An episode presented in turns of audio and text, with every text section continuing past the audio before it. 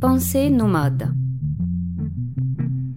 Éric Santamaria et Sébastien Jaubert reçoivent Philippe Merlier, docteur en philosophie et formateur, pour son livre Philosophie et éthique en travail social. Aujourd'hui, deuxième partie. L'éducateur face à la loi. Bonjour Philippe Merlier. Bonjour. La première partie à la place de la philosophie dans le travail social et, voire même dans l'institution. Essayons maintenant un petit peu plus de creuser ces termes d'éthique que vous avez opposés à morale dans, notre précédente rencontre, pour voir un petit peu euh, comment on peut l'utiliser, à quoi peut nous servir cette notion d'éthique? Alors justement... Sébastien qui nous accompagne aussi pour ce deuxième épisode, évidemment. Alors justement, vous aviez parlé de l'importance de l'éthique euh, pour le travailleur social. Et, euh, et justement, le travailleur social est, quand même assez dépendant finalement de l'institution dans laquelle il travaille.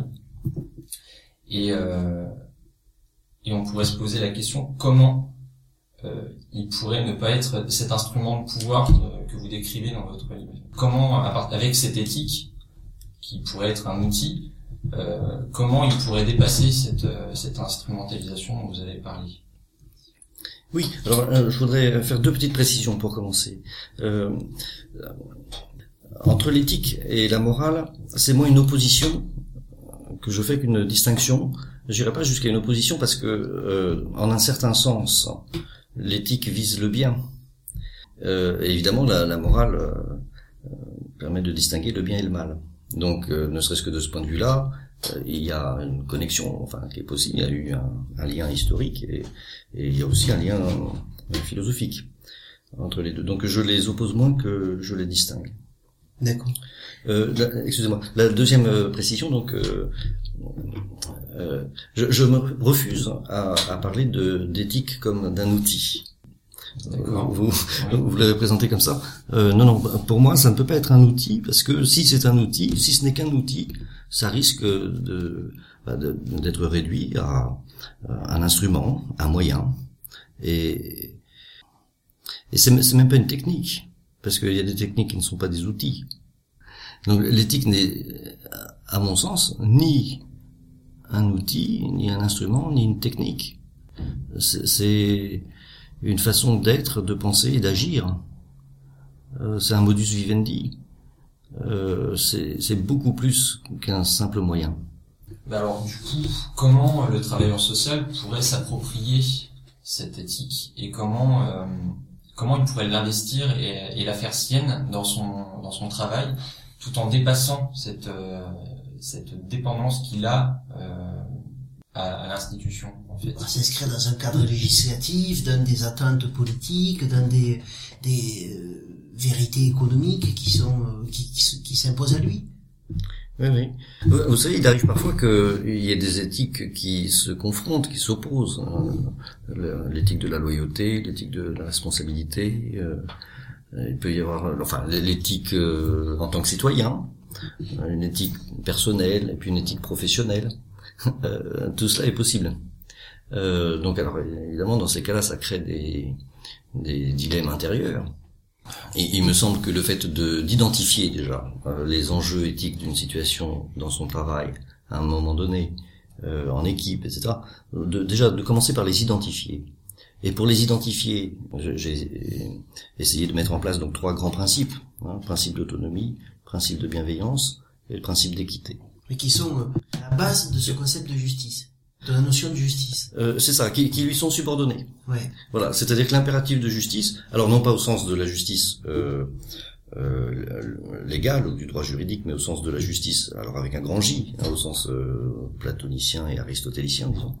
Qui est de elle, elle, se situe donc au-dessus. C'est vraiment l'idée de justice, l'essence du juste, au-delà de toutes les applications concrètes, euh, sensibles euh, sur le terrain qui pourrait se qui pourrait se s'expliquer euh, par le fait de permettre à l'autre d'être ce qu'il a envie d'être. Est-ce que c'est ça?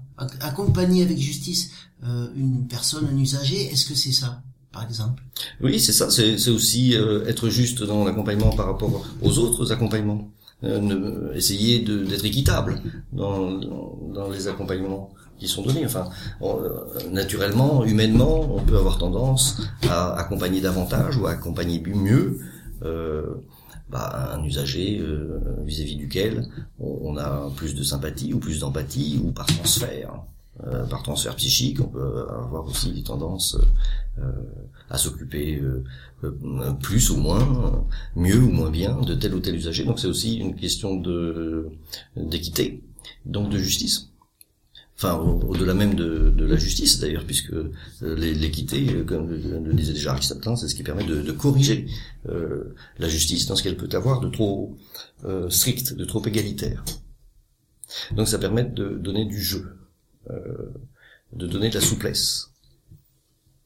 Et donc, par là même, euh, de dépasser, là aussi, les, les dépendances à la loi juridique, les dépendances ou les asservissements au, au pouvoir, Mais ce, ce jeu-là, ce jeu-là est, est, quelque chose que, que vous espérez euh, véritablement et qui, qui, parcourt aussi tout le livre où, tout à fait, où vous mettez en avant euh, le danger pour le travailleur social d'être l'instrument de la norme du pouvoir. Vous avez dans le premier entretien que nous avons fait ensemble énormément, enfin, à deux ou trois reprises parlé d'autorité institutionnelle, de pouvoir.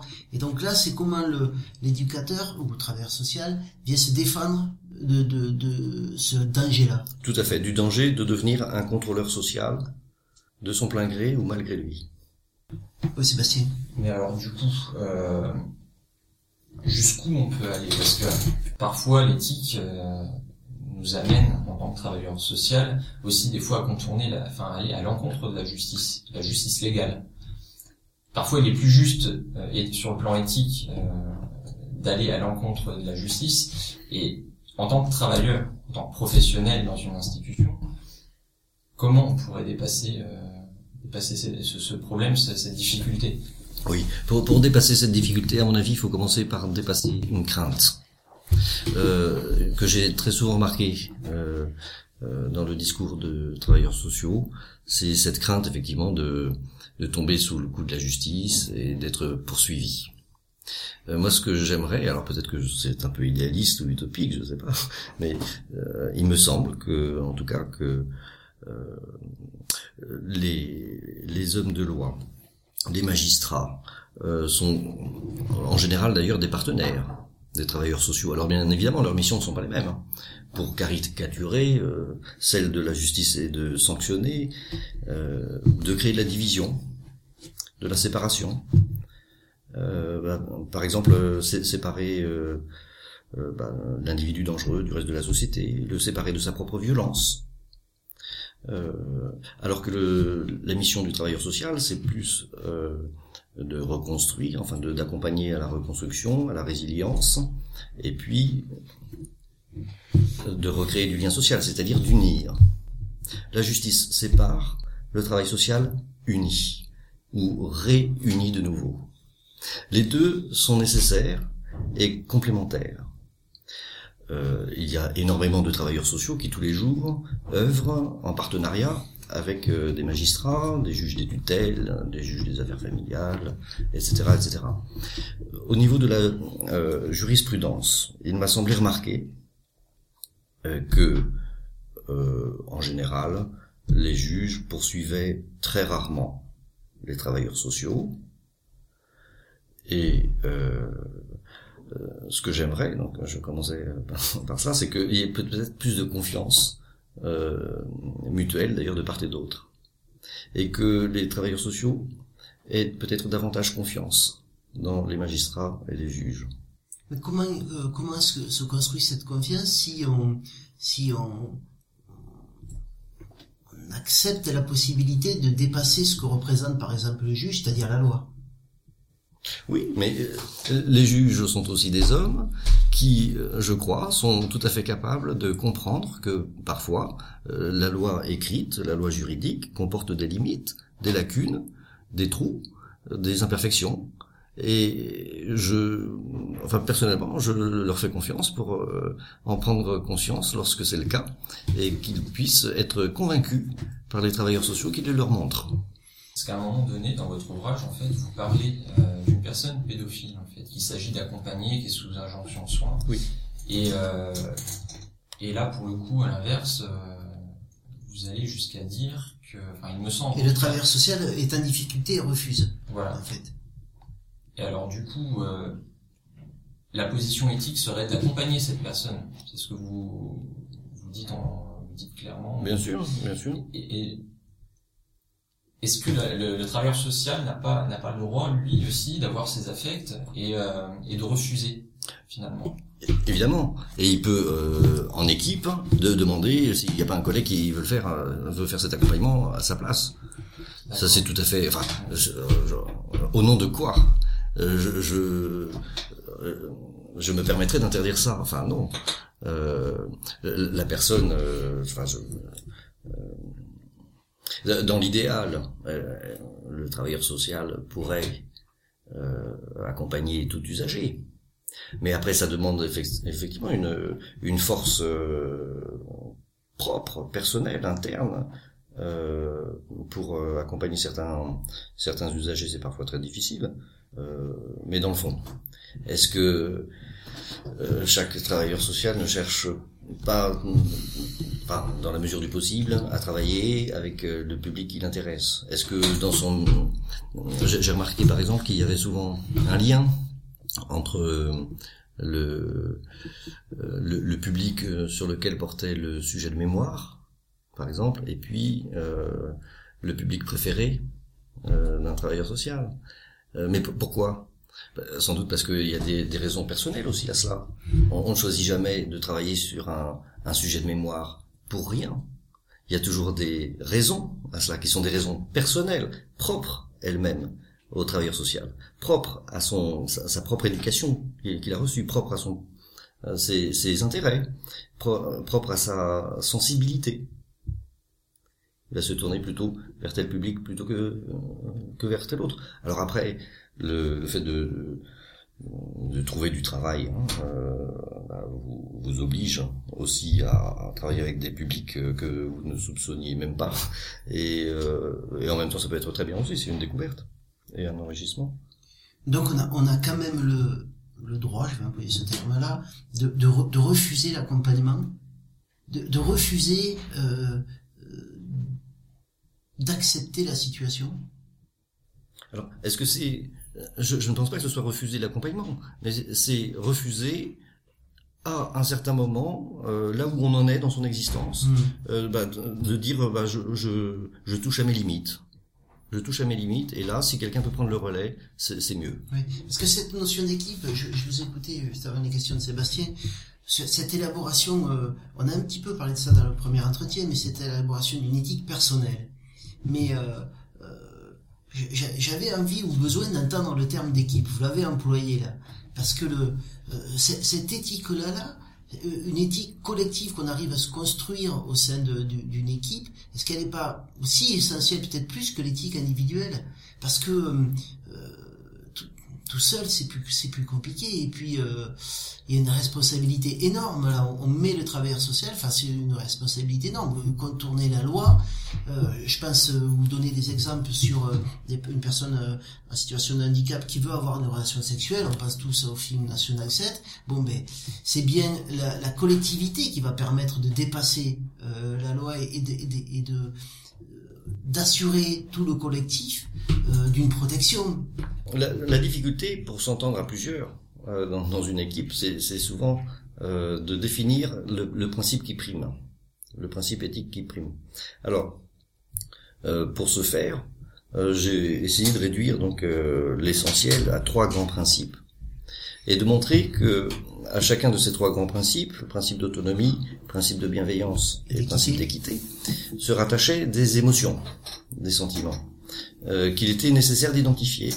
Parce que ce qui crée de la souffrance au travail, à mon avis, chez les travailleurs sociaux, ce qui crée des burn-out, etc. euh, D'ailleurs, comme chez les soignants, euh, bah, c'est souvent ce, ce déchirement intérieur qu'il peut y avoir entre euh, des, des valeurs euh, éthiques euh, in- intérieures et puis des injonctions extérieures. Et, Et c'est souvent aussi euh, le, la raison porte aussi souvent, je crois, euh, sur cette, euh, ce, ce, refus euh, d'identifier ses propres émotions et de les réviser. L'éthique suppose qu'on identifie ses émotions et qu'on puisse les réviser. Euh, lorsque un, travailleur social éprouve, euh, je ne sais pas moi, de, de, de, la crainte pour un, un usager, euh, ou bien n'éprouve aucune euh, empathie, tiens, pour reprendre votre exemple de tout à l'heure, euh, avec l'usager pédophile.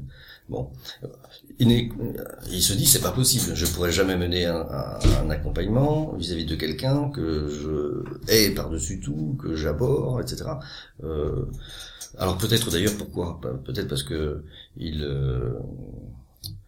euh, il a lui-même aussi euh, quelques préjugés, hein, c'est possible, on en a tous des, préjugés. Donc, on, si a tendance à enfermer la personne dans ce qu'elle a fait, dans ses actes ou dans son passé, euh, s'il a tendance à étiqueter l'usager en ne voyant plus que son acte et en ne voyant plus la personne, dans ce cas-là, il n'éprouve aucune empathie.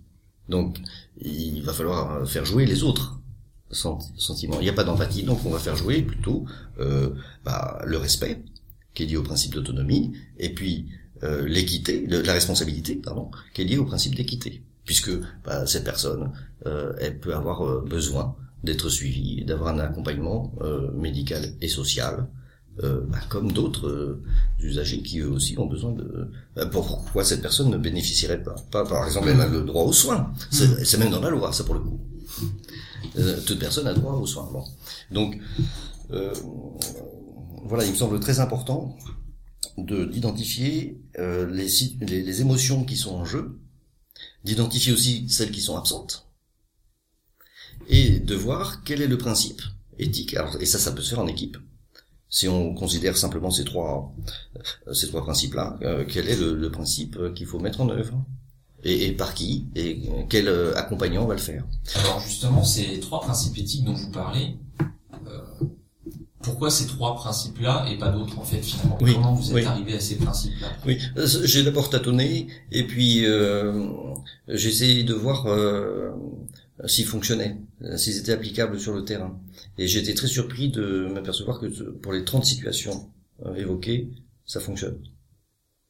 C'est-à-dire qu'à chaque fois, vous pouvez convoquer effectivement soit le principe d'autonomie, soit le principe de bienveillance, soit le principe d'équité, euh, soit les deux, soit deux d'entre eux, soit les trois. Euh, et ça, ça, a l'air de fonctionner. Donc, euh, bon, bah, s'il y a un passage possible, une application pratique possible de ces principes-là, c'est peut-être qu'ils sont pas totalement faux.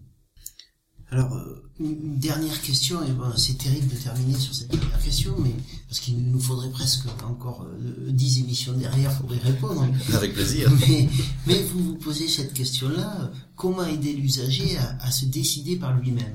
Alors, il y a beaucoup d'exemples de situations où vous montrez euh, comment euh, un usager a une envie, une position, prend une décision, et comment vous dites aux travailleurs sociaux d'accepter, d'accepter cela. ça revient un peu à la notion de risque qu'on a déjà abordé dans, notre entretien. Euh, il y a donc cette idée de écouter et accompagner le désir de l'autre. Mais on se posait la question de, notamment vous avez parlé de, de, de, pathologie psychique, mais comment être certain du consentement Et puis on se posait aussi la question de savoir si le, le, professionnel, le travailleur social, a aussi le droit de dire non. Non parce que non pas qu'il veut s'opposer, ne pas respecter l'autre, mais parce qu'il est dans un temps, une temporalité, un projet, une projection différente de l'usager. Alors comment être à la fois dans le respect du consentement et aussi dans la protection? Parce que vous avez même jusqu'à dire on peut prendre des risques. Euh, cette personne qui veut revenir euh, à son à son domicile après une opération et c'est dangereux, on voudrait aller la faire partir en EHPAD, mais elle veut rentrer dans son appartement et on, la laisse et vous dites il faut laisser le choix, il faut prendre le risque que, ça, soit dangereux. Mais parfois il y a cette temporalité différente dans le désir et dans le, la moyenne d'arriver à ce désir. Comment on arrive à, à travailler ce paradoxe? Oui. Euh, il, me semble d'ailleurs qu'il y a beaucoup plus de, de place qui est laissée de fait au risque dans le domaine social que dans le domaine euh, médical, par exemple, mmh. aujourd'hui. Et je trouve que c'est une bonne chose. Enfin, pour moi, il n'y a pas de liberté sans risque. Il n'y a pas de liberté possible sans risque. Alors, euh, vous avez tout à fait raison hein, de, dire que parfois le travailleur social doit dire non, c'est tout à fait clair. Euh, il doit dire non, mais il faut que ce soit un non mûrement réfléchi, c'est-à-dire qu'il faut que ce soit un non qui s'inscrive dans une progression. Euh, pour accompagner un usager vers l'autonomie, il est sans doute nécessaire, parfois, peut-être même souvent, de passer par des étapes antérieures qui sont des étapes d'hétéronomie. Sans doute, euh, il arrive euh, aux travailleurs sociaux même assez fréquemment, je, crois savoir, euh, que parfois, même si on, dit aux étudiants, par exemple, hein, de toujours faire avec la personne et de ne pas faire à sa place, etc. Il y a bien des moments où on doit faire à la place de l'usager. Alors, à ce moment-là, il n'est pas autonome, certes. Mais ce n'est pas grave, si c'est pour qu'il le soit et qu'il le devienne plus tard. C'est-à-dire que le fait de dire non, euh, à la limite c'est comme dans l'éducation, enfin si vous dites jamais non à un enfant, ça ne l'aidera pas à se construire. Bon, le, refus, le fait de dire non, euh, et, même le fait de faire à la place de l'usager, certaines fois, dans certains cas, à certains moments, tout est dans le kairos, hein, tout, est dans le moment opportun. Euh, ça peut être nécessaire si nous avons l'assurance que ce, n'est qu'une étape indispensable, mais une étape indispensable vers le chemin de son autonomisation.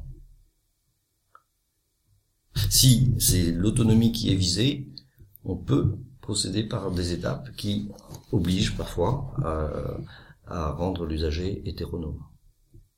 Moi, j'ai été très séduit par euh, la, pensée de Cornelius Castoriadis sur l'autonomie.